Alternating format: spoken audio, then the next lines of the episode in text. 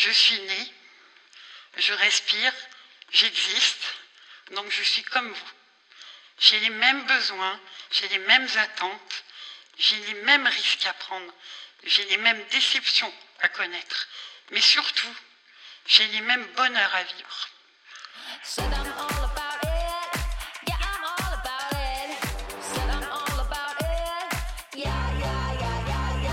Plaisir et handicap, c'est le podcast qui parle ouvertement des sujets jugés sensibles. Peu importe notre situation, on a tous droit au plaisir.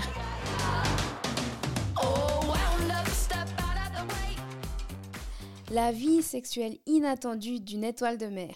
C'est ainsi que s'intitule le discours dont tu viens d'entendre en extrait. C'est le discours qui a été prononcé par Laetitia Rebord, fondatrice de Sexpert.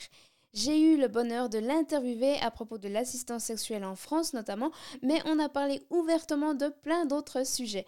Alors je t'invite à découvrir qui elle est, ce qu'elle fait et sa vision des choses en matière de sexualité et de handicap. Son discours complet se trouve en note d'épisode. Bonne écoute.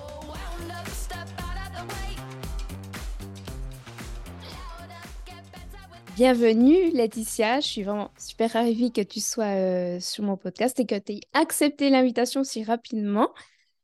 Euh, est-ce que tu pourrais te présenter peut-être juste en quelques mots? Oui, donc euh, je suis Laetitia Rebord, j'ai 40 ans. je vis en Alsace, en France. Donc j'ai plusieurs casquettes. En fait, depuis 15 ans, je suis traductrice pour une grande multinationale et puis euh, maintenant, depuis euh, un peu plus d'un an, j'ai créé mon entreprise donc Sexpert, euh, où là donc je suis père aidante en santé sexuelle.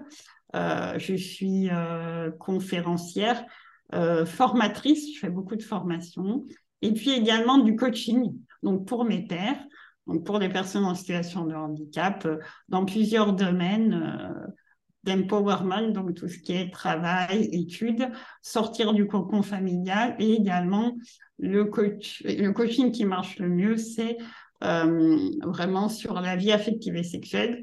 Et je l'ai nommé se donner les chances, en fait, d'accéder à une vie affective et sexuelle. Ok, parfait, j'adore, merci beaucoup. Euh, comme je t'ai dit avant qu'on commence d'enregistrer, j'ai envie de parler de plein de choses avec toi, donc je vais essayer un un petit peu de me canaliser. J'aimerais, pour commencer, qu'on parle de ta conférence qui a beaucoup de vues. Je, sais, je crois plusieurs millions de vues, c'est possible? Oui, 19 000. ah, 19 000, ok, j'étais un, peu trop, un peu trop loin. 19 000 vues. Euh, donc, c'était une conférence que tu as donnée en 2019 à Annecy? C'est ça, oui. C'est ça. Voilà, euh, donc sur euh, la sexualité et le handicap. Et puis, il y a plusieurs phrases pour moi qui m'ont vraiment touchée et que j'ai ressorti. Euh, la première chose que tu dis euh, au début de ta conférence, tu dis que tu t'es cassé les dents sur beaucoup d'hommes avant de trouver euh, la personne avec qui tu partages ta vie aujourd'hui. J'ai envie de te demander comment tu as fait pour gérer les rejets.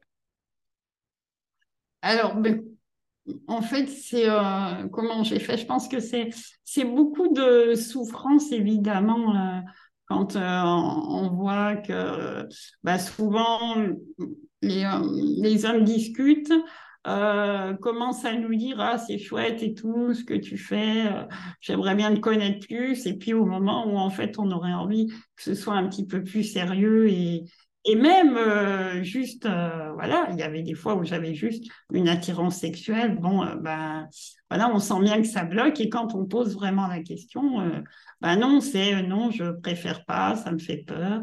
Ou alors, et encore là, j'ai envie de dire ça, c'est comme c'est parler, mais il y a des fois, c'est même un rejet. Euh, euh, voilà, il n'y a plus personne. Quand on en parle, on répond pas. Ou voilà, c'est. Donc oui, des rejets, j'en ai eu de, de différentes formes. Voilà. mais après, j'ai envie de dire qu'il y a peut-être une époque où, mm-hmm où je pensais que c'était toujours la faute des autres, en gros euh, des hommes, euh, de la société. Et puis je pense qu'avec le temps, petit à petit, avec le travail aussi que j'ai fait euh, sur moi et la découverte avec un accompagnant sexuel aussi, eh ben, je me suis dit qu'il y avait aussi certains blocages qui venaient de moi et pas de la personne en face dans la relation. Ben, tu sais, euh, si je te pose cette question, c'est parce que moi, j'ai aussi, ben, j'ai vécu plusieurs rejets. J'ai aussi rejeté, moi, en, me disant que le, le, mec en face de moi, il allait finalement être déçu ou finalement se rendre compte qu'il pouvait trouver mieux ailleurs. Mais un des rejets que j'ai vécu, puis je m'en souviens vraiment, c'est que ben, j'ai eu un rencard avec le type.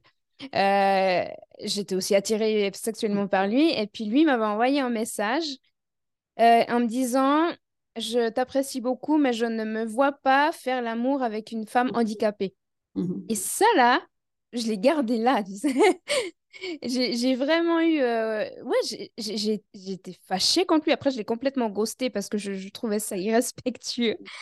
Mais, mais c'est vrai que je pense qu'il y a, il y a, comme tu dis, il y a, il y a des constructions, enfin, il y a des choses en nous qui font peut-être aussi que bah, qu'on a des réactions comme ça et que l'autre, je sais pas, enfin, ça, ça- c'est très difficile à vivre pour moi. Enfin, peut-être soit ça peut nous aider à prendre des directions différentes, soit ça peut nous refermer.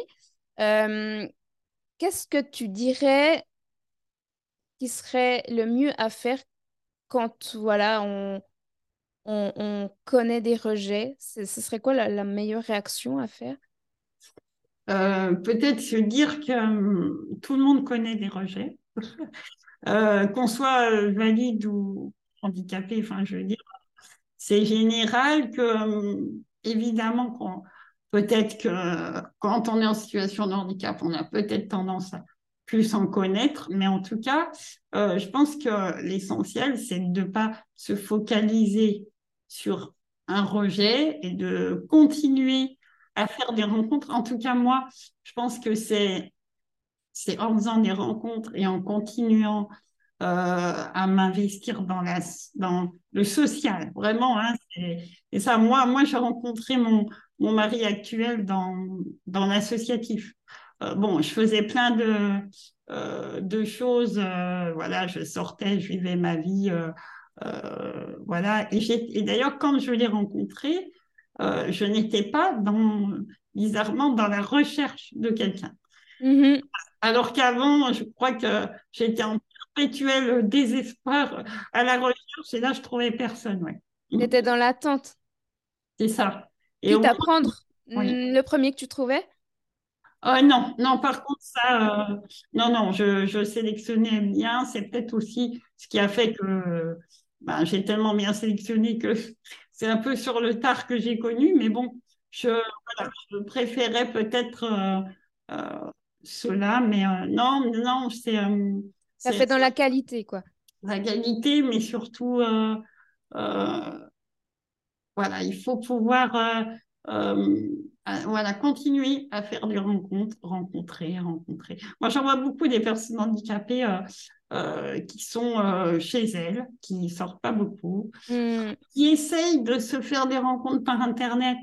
Alors, c'est sûr qu'Internet, oui, ça ouvre le champ un petit peu de, euh, voilà, de certaines possibilités, mais tant qu'on après on rencontre pas, il peut pas se passer grand-chose. Donc, c'est vrai que c'est c'est quand même important d'investir, voilà, ce- les rencontres. Mm. Et t'en penses quoi, toi, justement, des rencontres euh, sur Internet, enfin les applications de rencontres, tout ça, tu penses que c'est quelque chose qui est, j'allais dire, recommandé ou que tu as déjà utilisé? euh, t'en penses quoi, Oui. toi? Alors, j'ai, je l'ai, j'ai utilisé, j'ai été sur plein de sites euh, de rencontres, mais franchement, ça n'a pas donné grand-chose. Pour moi, très honnêtement, non.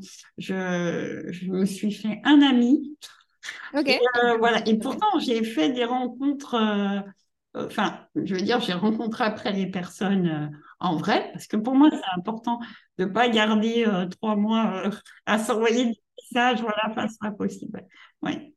De, que, que- ouais, de fantasmer sur une relation virtuelle. Et, et sur les applications, est-ce que sur les photos, tu, tu affiches clairement ton handicap? Ou est-ce que tu l'affiches dans la description? Ou est-ce que tu le...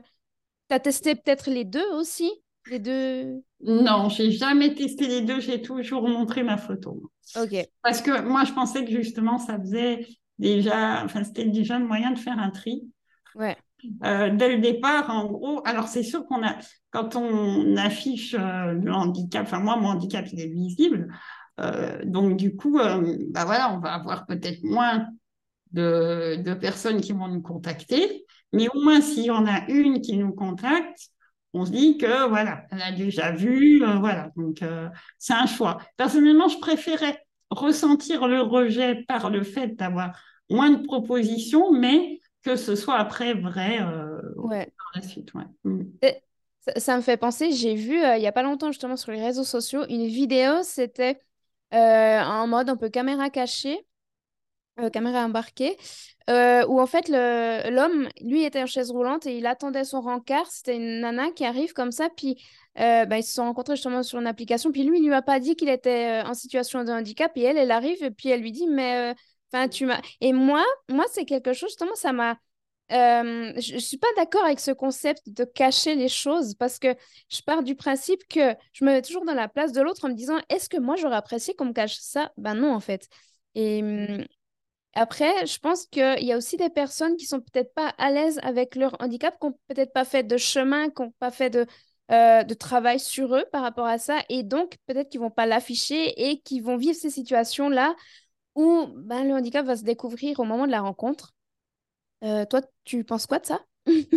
Alors, euh, personnellement, je suis pour le fait d'être très honnête dès le départ. Après, j'ai envie quand même de, de me dire que ce qui serait chouette, c'est que comme n'importe qui, quand on fait une rencontre et si on est en situation de handicap, bah, ça gêne pas plus que quelqu'un euh, qui arrive avec des lunettes. Euh, il lui a pas dit, bah, j'ai des lunettes avant. Ça, ce serait chouette, tu vois. Enfin, voilà. Ah bah oui, d'accord. Bon, bah, j'ai discuté avec toi. euh, je savais pas que tu étais en situation de handicap. Ok, mais que ce soit pas non plus un frein pour la suite. Euh, ça, ce serait le, ce serait chouette. J'aimerais bien qu'on avance vers cette société, cette euh, société, société-là. Mais après, euh, euh, personnellement, moi, je suis pour l'honnêteté. Mais euh, après, euh, le handicap devrait quand même, euh, euh, on, on devrait avoir le choix de le dire ou pas. Et après, on voit. euh, Hmm, passe, voilà. ouais. Oui, c'est vrai. Ouais, Mm, je suis assez, je suis, je suis assez d'accord avec toi. Avoir le choix de le dire ou pas. mm. Euh, pour en en revenir encore sur ton, ta super euh, euh, conférence à Annecy en 2019, euh, tu as dit que après ta première pénétration, tu es devenue l'égale de toutes les femmes. Et ça, c'est vraiment une phrase qui m'a parlé parce que j'ai j'ai eu aussi ce, ce même ressenti que une fois que j'ai vécu ma première pénétration, je me suis vraiment sentie comme, voilà, euh, dans le monde des femmes, comme accueillie, comme bienvenue, vraiment faire partie. Voilà, je me suis sentie appartenir au groupe des femmes. Et, hum, et ça, je trouve que c'est quelque chose qui est... Ouais, que je voulais, que je voulais relever, tout en sachant aussi, comme tu le dis très bien, que la pénétration, ce n'est pas l'acte euh, euh, pénétratif en soi, n'est pas l'acte qui fait que une relation euh, est sexuelle. Enfin, voilà, il y a, plein d'autres approches, plein d'autres euh, façons de faire, mais c'est assez fou que... Ouais, ça a vraiment résonné en moi, ce que tu as dit là. Mais c'est vrai qu'on on est quand même euh, dans un système où bah, c'est avec l'expérience qu'on découvre aussi que la sexualité ne se résume pas à la pénétration. Mais je pense que dans notre inconscient, et moi dans le mien, il était profondément ancré que tant que je n'avais pas été pénétrée, euh, eh ben, je n'étais pas l'égale d'autres femmes et je, n'entrais pas dans la sexualité. Enfin, à, l'époque, c'est comme ça que je l'ai ressenti. Euh, maintenant, je pense véritablement, en étant dans la santé sexuelle, qu'on peut largement avoir une sexualité sans pénétration. Mais je pense que c'était vraiment euh, ancré, euh, et c'est pour ça que c'était un peu un rite de passage hein, pour moi qui est important. Ouais. Mm. Il y a aussi, il y a aussi quelque chose que j'ai adoré t'entendre. Je me suis dit, euh, je me suis dit, bon, bah, je suis pas la seule. Euh, Est-ce que c'est une bonne chose? Je sais pas. C'est que tu dis, alors toi, tu as connu, le début de ta vie sexuelle et affective, elle a commencé à l'âge de 35 ans. euh, et tu dis que tu as un appétit sexuel insatiable. Et puis moi aussi, je me suis dit, est-ce que ma vie, ma vie elle a pas, elle a, sexuelle n'a pas commencé à 35 ans, mais j'ai aussi un appétit sexuel insatiable. Et je me suis dit, est-ce que c'est lié au handicap ou pas? C'est vraiment quelque chose qui me taraude, tu sais. Ouais, non, je l'ai déjà entendu aussi. Euh, euh, je pense pas que ça soit lié à on soit handicapé ou pas. Euh, je pense que c'est plus une question de personnalité. Après, alors, évidemment, je pense que quand on. Personnellement, j'ai connu la sexualité sur le tard quand même. Donc, c'est sûr que quand on a connu à 35 ans, forcément, je pense que pendant plusieurs années, on a envie de connaître plein de choses parce qu'avant, on ne les a pas connues. Et moi, ça m'a profondément manqué. Hein, à une époque, j'en souffrais énormément. Euh, et du coup, c'est vrai que, bah oui, par la suite, j'avais beau avoir 35 ans, j'avais plus d'appétit sexuel que quelqu'un qui l'a connu depuis ses, voilà, son adolescence. Voilà, donc, euh, donc c'est aussi pour ça. Il y a peut-être euh, de l'ordre de ça aussi. Mm. Ok. Euh, il y a aussi quelque chose que tu dis, c'est que toi, vu ta situation, tu n'as jamais pu te masturber, c'est juste? Oui, c'est ça, parce qu'en fait, j'ai une maladie donc, qui, qui atteint, donc, enfin, qui, qui, me, qui me paralyse presque entièrement. Donc, par contre, je ressens absolument tout, mais je ne peux pas bouger. Enfin, je peux bouger un pouce et un orteil.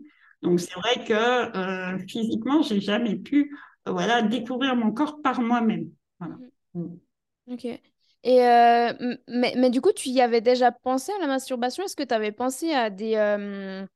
comment dire ah, j'ai plus le mot là, des, des alternatives, voilà, de masturbation, peut-être avec un assistant qui pourrait t'aider. Ça, tu y avais déjà pensé ou pas ah, forcément? moi, j'ai fait, alors, j'ai, euh, j'ai fait appel à un accompagnant sexuel euh, donc en, à mes 33 ans, deux ans avant de rencontrer euh, mon compagnon. Et, et comment dire, ouais, il n'y avait que par l'autre et par lui cette assistance sexuelle que je pouvais découvrir mon corps. Donc oui, c'est ce que j'ai fait. Oui, Sauf que ça a été un cheminement assez long euh, parce que j'avais très très peur de l'attachement, euh, je pense. Et du coup, euh, voilà, moi je voulais vraiment, parce que ça faisait de nombreuses années que je militais hein, en tant que même vice-présidente de la seule association en France qui fait la formation d'accompagnants sexuels.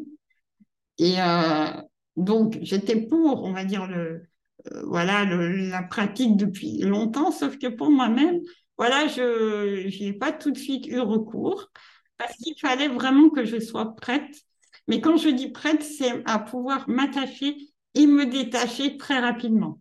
Parce qu'il y a forcément un petit attachement, on n'est quand même pas non plus des robots, euh, mais il faut pouvoir se détacher immédiatement euh, par la suite en se disant, ben voilà, c'était une aide pour me... Mais c'est tout, ça s'arrête là. Et c'est ça qui n'est pas toujours simple. Ouais. Comment on fait? Voilà, j'ai mis euh, longtemps. Comment on fait? Parce que ça, c'est aussi quelque chose, j'y ai pensé. Alors, j'ai jamais eu euh, d'assistance sexuelle, mais je me suis projetée, voilà, j'ai imaginé me dire, mais en fait, justement, la personne, elle vient pour, euh, pour un service, en fait. Et, et moi, je suis quelqu'un qui, voilà, j'aime les gens. Et, je me suis dit, mais Comment font les personnes qui ont recours à ces assistants pour... Enfin, c'est une forme de souffrance, comment elles font? Enfin, Est-ce que c'est c'est expliqué? Voilà, enfin, je me dis, mais comment on fait pour s'attacher, se détacher, enfin, pour gérer cet attachement et ce détachement? Euh, Comment on fait euh, Déjà, il y a d'abord une rencontre qui est importante. Hein. On passe pas tout de suite dans le feu de l'action, mais voilà, euh, voilà, moi je sais qu'avec mon accompagnant sexuel, j'ai euh, discuté pendant trois heures euh, sur une terrasse d'un bar. C'était très important pour moi de, lui expliquer ce que je recherchais et à la fois qu'il m'explique ce que lui, il pouvait me proposer parce que chacun a ses limites et les assistants sexuels aussi. Euh, donc voilà, et donc voilà, ça s'est fait comme ça. Et après, moi, je voulais pas beaucoup de séances non plus. Hein, je, dans ma tête, c'était très clair. En fait, j'avais fait mon, mon plan d'action, tu vois. Ce sera deux fois, euh, euh, pas plus. voilà. Non, mais c'était important pour moi. Il fallait que je cadre parce que si je cadrais pas, j'allais partir, voilà, dans des, de trop grosses, enfin, illusions. Et c'est pas ce que je voulais. Donc voilà. prudente. Voilà, j'ai été prudente. Et puis après, ça s'est fait relativement simplement. voilà. moi, ce que j'avais envie de découvrir en premier, c'était de pouvoir toucher le corps d'un homme. Ok. Tu vois, c'était ça ma première demande, c'était toucher le corps d'un homme parce que tout. Bah, tout, oui, enfin voilà, d'un homme nu, euh, voilà. Mais toucher, c'était même pas. Tu vois, souvent on dit ah mais tu as eu envie d'être touché. Oui, mais c'était pas ma première demande en fait. Tu vois, c'était qu'on puisse prendre mes mains, les accompagner pour toucher le corps de quelqu'un d'autre. Voilà. Ouais. Ah, c'est trop beau. Donc voilà, maintenant, c'est vrai que l'accompagnement sexuel, il m'a apporté certaines choses euh, en termes de confiance en moi, puis le fait qu'après, je pouvais discuter en disant j'ai connu la sexualité, et ça, ça me remettait à niveau quand même euh, personnellement. rien dans les relations après, même avec les hommes que je rencontrais, voilà, je pouvais dire que j'avais eu une relation sexuelle, même si c'était pas forcément avec quelqu'un, voilà, pour qui j'avais des sentiments, mais voilà. Donc ça, ça a été déjà important. Euh, après, par contre, c'est vrai qu'il y a peut-être un moment donné où on réfléchit et c'est pas toujours évident de se dire que on a dû passer par un service euh, qu'on a, euh, enfin, les services de quelqu'un qu'on a payé pour connaître ça. C'est ça qui est pas toujours évident dans, avec le recul. Mais, mais, mais, en quoi c'est pas évident? En quoi c'est pas évident? Bah, c'est pas évident de se dire qu'on a eu besoin de ça pour ah. connaître euh, la sexualité. D'accord. moi, j'aurais largement préféré si j'avais pu la connaître autrement quand vous appelle à un accompagnant sexuel. Sauf que, bah voilà, à 33 ans, quand on voit qu'il n'y a rien qui se passe, euh, ben, moi, moi, à un moment donné, je me suis même dit, parce que dans ma maladie, euh, j'ai quand même connu pas mal de soucis de santé euh, qui font que j'ai même côtoyé la mort, parfois de près, hein, dans mes opérations. Et ben quand on se dit ça, moi, à un moment donné, je me suis dit, j'ai pas envie de mourir avant d'avoir connu la sexualité. Et ça, ça m'a un peu euh, boosté. Et puis, je me suis dit, allez, je vais, je vais chercher ça pour moi. faut le faire pour soi quand même. faut pas le faire pour les autres. C'est pour ça que j'ai mis euh, peut-être tant de temps, voilà, mais je, l'ai fait pour moi, pour vraiment me euh, découvrir mon corps, découvrir aussi euh, que mon corps pouvait connaître autre chose que des souffrances. Et euh, donc ça c'est chouette quand on s'en aperçoit. Donc voilà. Donc c'est pas toujours simple, mais je pense que ça peut être. Un... Moi je le prends l'accompagnement sexuel, je le prends comme un outil. pour moi, c'est un outil pour parvenir à autre chose. C'est un levier, voilà, qui va permettre, euh, mais pour moi, ça ne peut pas être quelque chose euh, euh, que... Une finalité? Dans le temps. Voilà, tu vois, je ne pourrais pas... Enfin, je, moi, je ne l'imagine pas comme ça, tu vois. voilà. Mm. J'ai entendu dire, je ne sais pas si c'est vrai, que dans l'assistance sexuelle, en fait, il n'y a pas de pénétration. C'est pas... Je vais dire, c'est pas compris. Enfin, c'est pas... Non, pas forcément. Non, non. Ah, mais il peut y en avoir. Il peut y avoir pénétration sur demande. Ah ben bien sûr, oui, c'est Ah oui, ok. Alors, d'ailleurs, c'est bien, que tu en parles parce que euh, moi, j'ai mon accompagnant sexuel. Il a été très honnête avec moi. Il m'a dit, écoute-moi, euh, je ne vends pas sur commande non plus. Donc, en gros, il m'a dit que euh, si dans le feu de l'action, il venait avoir une érection, bah, ça ne le gênait pas du tout. en plus, il est, il est escorte à la base. Il a été formé euh, voilà, à l'accompagnement sexuel. Mais en gros, il m'avait dit que si ça venait pas, fallait pas que je le prenne pour moi, que c'était euh, comme ça, et qu'après, il y avait d'autres moyens de me faire connaître tout plein de choses dans la sexualité hors euh, de cette pénétration. Donc, du coup, avec lui, j'ai pas connu la pénétration. En tout cas, pas de pénétration avec son pénis, mais il y en a bien d'autres possibles, avec jouets, etc. Ok, d'accord, parce que j'étais, j'étais persuadée que j'avais vraiment entendu dire euh, de la bouche de quelqu'un qui, qui était proche de l'assistance sexuelle que la pénétration ne se faisait pas. Euh. Ok, donc. Euh, non, pas forcément. C'est ce que, ce que veut Parce que je trouvais pas ça très juste, en fait. Bah, après, il y a des accompagnants sexuels, oui, qui, qui font pas de pénétration. Ça dépend. Euh, oui, de, chacun. On est quand même dans une relation avec deux personnes. Il y a autant la personne qui a recours au service que la personne qui donne le service. Et d'ailleurs, ça me fait penser à quelque chose que je voulais te dire, c'est que euh, en faisant des recherches sur l'assistance sexuelle, c'est que euh, il y a des personnes qui militent contre contre ça et que moi, moi, ça me met hors de moi, mais bon, je vais maîtriser mes émotions. et, souvent, le discours qui est contre euh, l'assistance sexuelle, c'est parce que c'est des, personnes qui défendent la posture de la femme parce qu'on part déjà du principe que c'est euh, un peu comme de la prostitution et que le corps de la femme est utilisé comme objet. Or là, nous, on est deux femmes et puis on est plutôt euh, hétéro, donc c'est plutôt les hommes qui nous intéressent. Donc, qu'est-ce que tu penses des personnes qui sont contre l'assistance sexuelle? Est-ce que tu as un avis là-dessus? T'as envie de connaître la réponse? Dans ce cas, je t'invite à écouter la deuxième partie de notre interview avec Laetitia qui sortira la semaine prochaine ou que tu trouveras aussi en note d'épisode.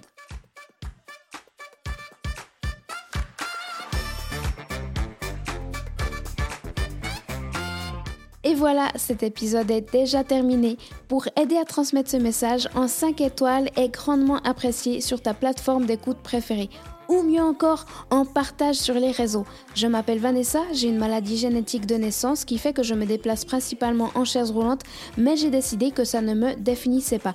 Et toi qui m'écoutes non plus ta condition, ton handicap, qu'il soit visible ou non, ne définit pas qui tu es en tant qu'individu. Si pour toi c'est une chose que tu veux changer, sache que je peux t'accompagner dans ce processus grâce à plusieurs outils dont l'hypnose. Tu peux aller faire un tour sur mon site web vanessadro.com v a n e 2 s a d r o z.com.